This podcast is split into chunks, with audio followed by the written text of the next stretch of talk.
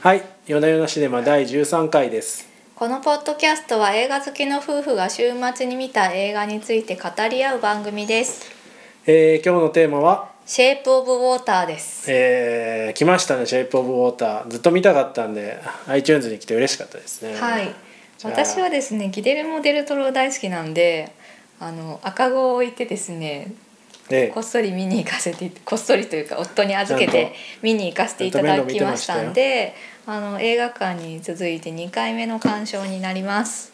あーラスジ行きましょうか。えー舞台は1962年のアメリカですね、えー宇宙科学を研究する謎の研究所のところで夜間の清掃員として働く、えー40代の女性イライザーは、えー言葉を話すことができませんと、えーそこにその研究所に、えーアマゾンで取られ取られ捕まえたという半魚人が運び込まれイライザと心を通わせるようになりというお話ですね。はい。そうですね。いかがでしたかこの「シェイプ・オブ・ウォーターうん、シェイプオブウォーターね、大変素晴らしいなって思いました」いね。やまあ素晴らしいですね、はい僕も素晴らしいなと思いま映したよ画館に行った時ちょっと感動してねわざわざこの「フォックス・サーチライト・マガジン」っていう謎のパンフレットもどきみたいなやつ買いましたね。パンフレット買ったっていうのはやっぱ感動したってことの表れそうですね。これはやっぱりあのずっと記憶記憶に留めておきたいからっていう時はパンフレットを私買うようにしてますね。どの辺が良かったですか？そうですね。やっぱりねあのデルトロさんの映画ずっと見てきたんですけど基本的にやっぱりあのオタク少年の趣味の世界みたいな映そうですね。画なんですよ。パシフィックリムとかも完全にねロはい。ボット好きと怪獣好きがわーみたいなそんな感じでしたね、なんですけどそのねやっぱり好きも講じれば芸術になるというかねその蓄積監督としての蓄積と技術が高まったっていうタイミングと、あとこの時代の波ですよね。ああなるほどあのね今ドナルド・トランプが大統領になったアメリカまあ、人種間の差別であったり、えーとまあ、他の国への敵対心であったりど。んどんこう周りの自分たち以外のものを排除しようとするような社会になっている。単一的な感じになってきてますもんね、なってる。でその中で、まあ、監督が愛してきた異形の人々っていうのの愛っていうのが、えっ、とまあアメリカもそうなんですけど全世界的に受け入れられたっていうタイミングそのポイントがこの「シェイプ・オブ・ウォーター」だったとあいうわけなんですなよ。るほどね。なんで監督の技術の向上とえーとまあ社会の社会全体の時代の流れっていうのをうまく工作した、はだからこそ今回アカデミー賞4部なるほど。門受賞というですね偉業につながったわけでございますよ。あなるほど。ということなんですよ。はい、ああ素晴らしいまとめですねありがとうございます。素晴らしい、ねまあ、あのタイトルの「シェイプ・オブ・ウォーター」なって何ですかっていうところなんですけど、うん水の形っていうことですよね。で水の形って皆さんどんな形だと思いますかと。え言われてなんかブクブクブクブクみたいなねまあ特にその形ないですね。か。形がないってことなんですよ。要するに水の形というのは愛っていうことなんですね、おなんか二三足飛びできていい感じですね。愛愛ですか。愛愛ですよ愛。であの主人公のイライザーもずっとこう水のイメージなんですけそうどですね。つまり彼女は愛に包まれてる人なんですよ。もうちょっと詳しくお願いできますか？もうちょっと詳しく。あのですね、うん。ははいい、いきますと、はい。あのまあこの彼女と敵対するストリックランドさんっていうはい男性がいますけど、なんかこれ伝わるかどうかまあそのストリックランドに関しては60年代のアメリカの成功者の体現なわけですよね。めちゃくちゃアメリカン・オブ・アメリカンですよアメリねアメリカンのマッチョな人でね。まあ、郊外の広いお家に住んででっかいキャデラックの新車に乗っている、子供が二人ね。はい、うん。子供二人いてねブロンドの奥さんがいて、ブロンドの奥さん。はい、うん。であのー彼はあのー半魚人に半魚人って言っていいのかな？半魚人？半魚人でいいんじゃないですか、はい。い、ろんなまあ表現ある半魚みたいですけど、人の彼を虐待したりとかするマッチョな男なわけですよ。うん。うん、で、えー、とそのストリックランドと対局にあるのがこのサリー・ホーキンス演じるイライザで彼女はあの耳は聞こえるんですけど言葉が話せないっていう女性なんですよね。えーとはい小さい頃に声帯を傷つけられてしまって声が出せない。っていう設定でしたね。はい、でそのストリックランドが社会的に大きな声を持っているうん成功者なのに対して、えっと彼女の方は、えっといないものとみなされるような存在なわけですよなき声なんですね。声なき声そうそうそう。で、えーなんだけれども彼女の方はその形の見えない愛に包まれている存在だっていうことを示すためにその水の描写っていうのがどんどん出てくるんじゃないのかなっていうふうに思いましたね。なるほど。はい、なるほど。どでね監督がこのえー、とパンフレットの中で言ってたのが「美女と野獣が大嫌いであ」っていうことなんですよ。いいですね。ひねくれてて。で人は外見じゃないというテーマなのになんでヒロインは美しい処女なんだ？なんで野獣はハンサムな王子様になるんだ？だからシェイプ・オブ・ウォーターのヒロインをモデルみたいな美女にしたくなかったし映画の冒頭でヒロインに G をさせたとうん。ということを語られていまして、うん。まあでも確かにそうキングコングに連れ去られる女性とかもねブロンドのね美女だったりするわけじゃない美ですか。女美女しい美女ですよそうね。そうで基本的にやっぱりそれって形にとらわれてるということだと思うんですよはあね来。ましたね。いい感じに来ましたね。そうそうなるほどだからこそ「シェイプ・ウォーター」形のない愛っていうものをテーマにしたこの作品ではその見た目じゃないところに、うん。えー、と重きを置いた、えーメッセージになっているっていうことが大事なんじゃないかなと思います。はい、黒人差別的なテーマもちょっと途中に入ってますもんね。あはいそうですねでそのイライザと同じ同僚たちっていうのが、えー、と黒人の女性であったり、うん。えー、と黒人の女性っていうのが、まあ、オクタビア・スペンサーが演じていてあの人声顔がうまいですよね。顔がね本もうなんか目だけでいろいろ語当れるんですよね。あの人は本当すごいですね。いやーそうあのオクタビア・が。スペンサーもあの今回アカデミー賞の助演女優賞にノミネートされましたけどすすごくねね実力のある女優さんです。とか、えー、とあとラテン系の女性たちが働いてるんですけど、まあ、彼女たちもその当時の62年のアメリカではその声なき声というか声を上げても誰も助けてくれないような存在であったっていうことだと思うんですよ。うん。だからこそこうなんて言うんでしょう極秘入りに、えー、とやっているような研究施設で働いていても、えー、と許されてるというか、うん。存在ではあったというとこなんですよね。でそれが62年のアメリカを舞台にしてはいるんだけれども実はこの現代のアメリカでも同じようなことが起こっていてそのトランプが大統領になってどんどん人種間の対立とかも深まっていて、うんなるほどね。なかなかこう小さな声が反映されなかったりする社会になっていると。うーん。それをまあ監督は、えー、とこういったファンタジーの形でも形でもって、えー現実の社会に対しての批判っていうのも込めているんじゃないかなと思います。確かにこうマイノリティのね人が活躍するんですよね、その主人公のお友達はゲイのおじさんだし、そうそうそうそう。アル中だった臭いエピソードもあるしうんうんうん。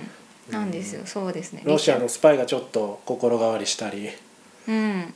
そうそうそう社会の中で声を上げられないような人たちが中心になって活躍するお話になっていうます。ーん、まあ、時代背景と、まあ、その現代のこの時代背景とその60年代がちょっと似てて、うんうん、そこにこう、まあ、半行字を置くことによってできたファンタジーみたいな感じなんですかね。そうですねやっぱりギレルモ・デルトロ監督ずっとですねマイノリティへの深い共感っていうのをやってきたうん、監督だと思うんですけど「パンズ・ラビリンス」とかうん、あの「ヘルボーイ」シリーズとかですね、うん、う、そうんいうこう醜い怪物と、まあ、主人公が心を通わせていく、主人公まあヘルボーイはヘルボーイが主人公なんですけど、うんでもこの半魚人の醜さは絶妙ですよね。すごい最初こう気持ち悪いなむにょって出てきたなと思うんですけどだんだんちょっとこうチャーミングなんじゃないのかな。すごくバランスがうまいなって思います最初まばたきをする時になんか不思議な感じでこうまぶたが出てきた時に。横にねまぶたが動くんですね。あの魚と同じように。すごい気持ち悪いなっていう感じが。結構このクリーチャー作りにものすごく時間をかけていったみたいで3年ぐらい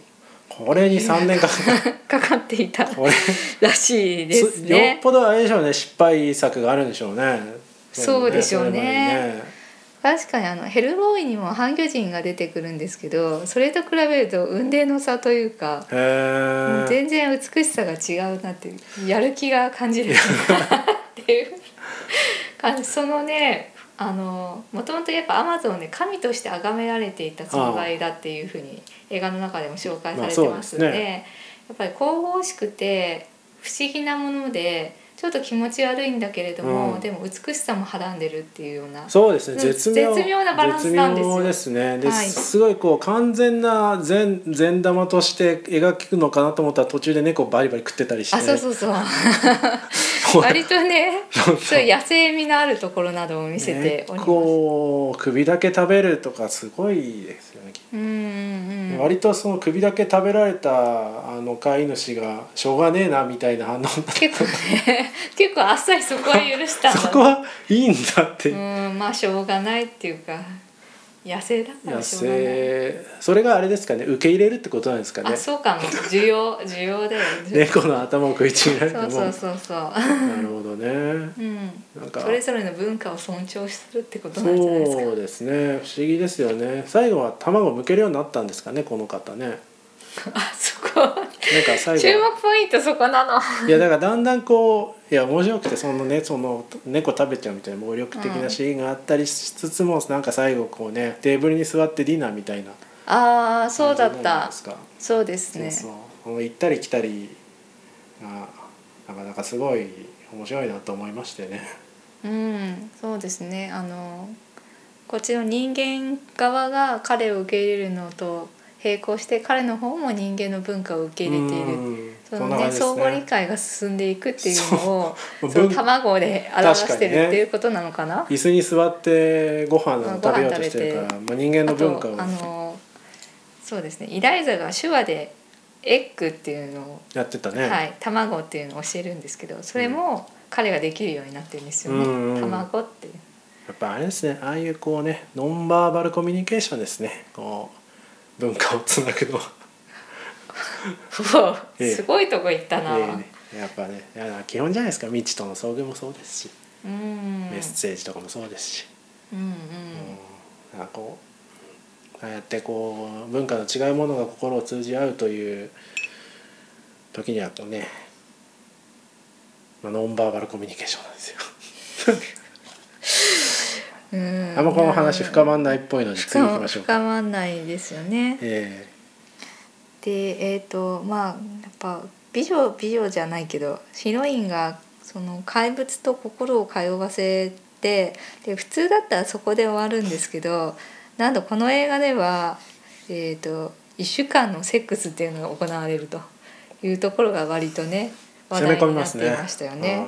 うん、これもねすごく面白いなって思いました。まあディズニー映画ではできないでしょうね。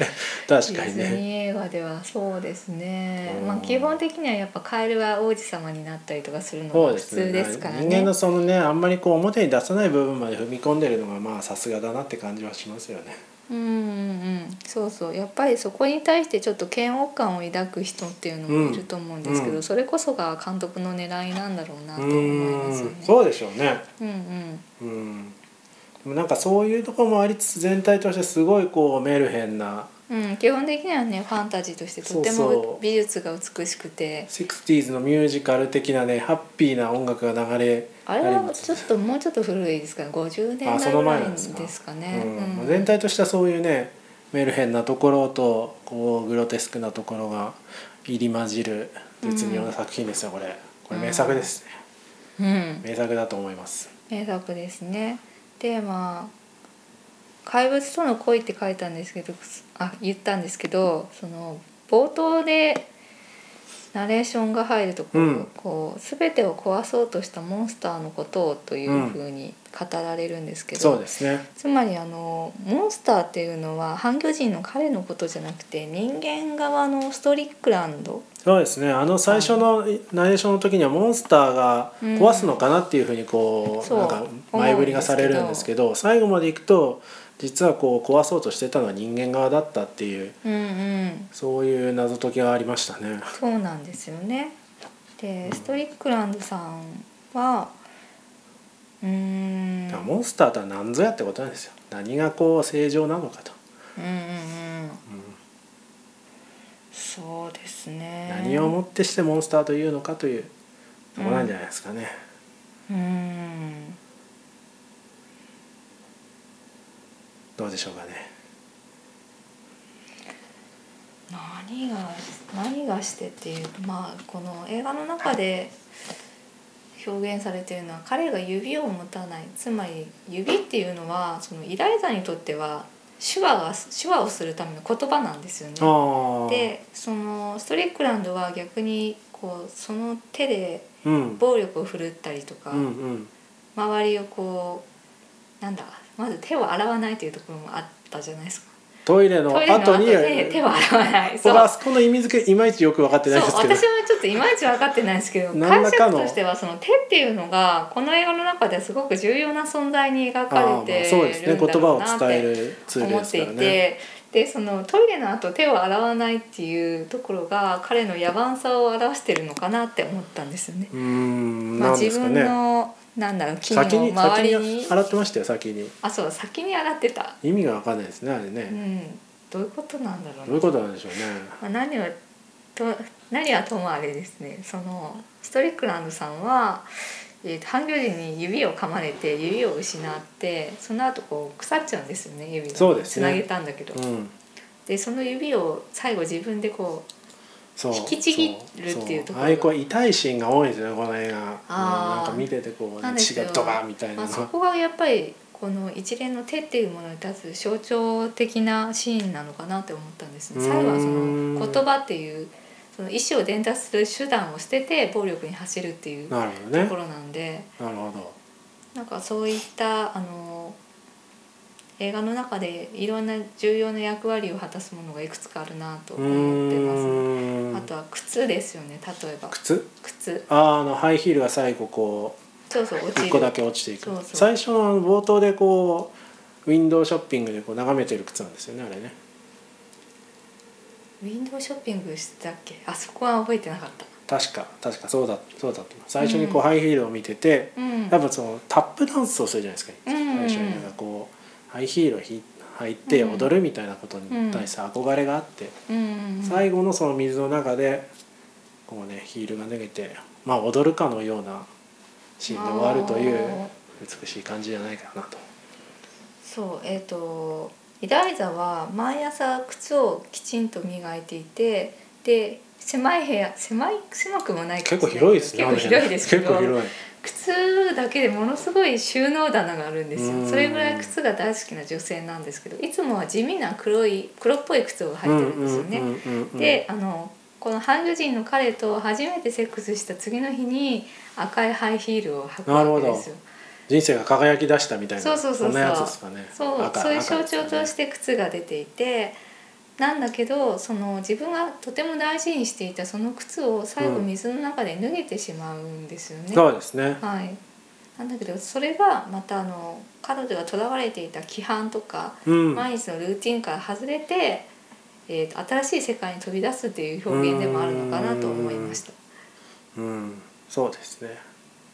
うん最後なんか最後こう彼女がこう息をボコッと出すじゃないですか。あれはどうなんですかね。あれはエラ呼吸ができるようになったなって表現なん。ですかね。死んだではなくてこうあのあのあちら側に行ったみたいな感じなそうんですかね。そうそう。うんあの声帯が傷つけられているっていう設定でこう首に3本ね、はいはいはいあのはい。穴が開いてるようなあと、エラっぽいんだ。そうそうそうはああれでエラ呼吸ができるようになるっていうなるほどそのた。めにこの傷をつけてたのかなるほそうどいうことか。今わかっった。た そうか、うん。そういう伏線だったのかっていうのが初めてわかるんですけどね。なんか結構ちゃんとしてますね。そう。だからねね。すごいこのパズルのようにいろいろ組み立てられていてうん。とってもよく考えられてるなって考思えられってたわけですよ。そうですね。ああなるほどね。じゃあ、そろそろまとめますか。もうちょっと話したいところありますか？まあ話したいところそうですね。印象に残ったシーンは？印象に残ったシーンはやっぱり部屋で水の中で2人が抱き合うっていうところと最後のラストシーンですね。靴が脱げるっていう。うん。非常に美しいシーンですね、うん。そうですね。なんでねこのマイノリティの人たちへの愛はい。異形への愛っていうのが深く詰まった作品でとてもこれもフまあァンタジーなんだけど現代的な社会的なメッセージをはらんだうん。映画でしたということですかね。うん。あとは気になるところとしてはキーラムパイ。あああれね。あの緑色のパイね。キーラムパイ美味しそうですねって。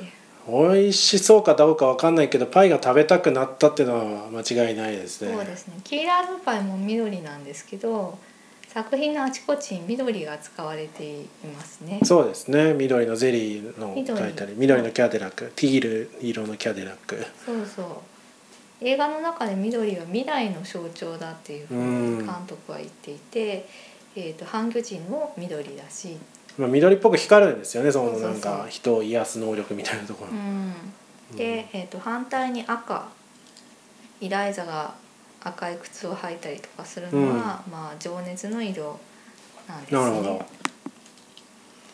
うーん。うん。あとはまあなんだろうなこう古い映画へのリスペクトがいくつか入ってるっていうところですかね。あ。あまあ映画館の上住んでますしね。そうそうそう。そうですね。あの設定すごいですよね。あれはねうん。でもみんなね夢見る生活ですよね映画好きはね。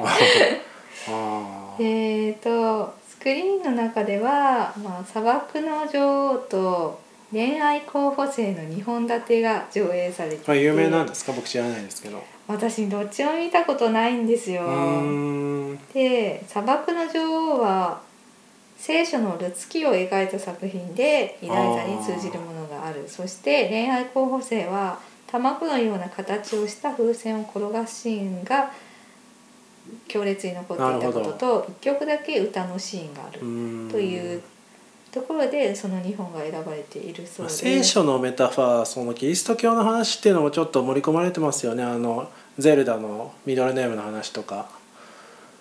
ああそうキリスト教のトピックもなんか要所うん要所に入ってきてましたね。そっかやっぱりキリスト教じゃないと分かんないっていうところ結構あり確かになんかあの聖書の話のね詳しいとこあんまよく分かんなかったですけどね確かにね。うんうん。まあまとめますとまとめますと、うん、まとめますとなんだろうねいや非常に良かったなと。異形の愛を描いた美しいモンスター映画でした。そしてこれがアカデミー賞で4部門を取るというね。確かに。こうすごいここうう映画界のね頂点に立ったっていうことが、うん、メインストリートにやってくるってのはすごいですね。そうそうう。んね。これは本当に良かったな。デルトロおめでとうっていうことですよ。デルトロの執念が勝ったってことですよ。最終的には。デルトロさんおめでとうございおめました。でとうございました。じゃあ本日はこんなところにしましょうか。はいありがとうございましたありがとうございました。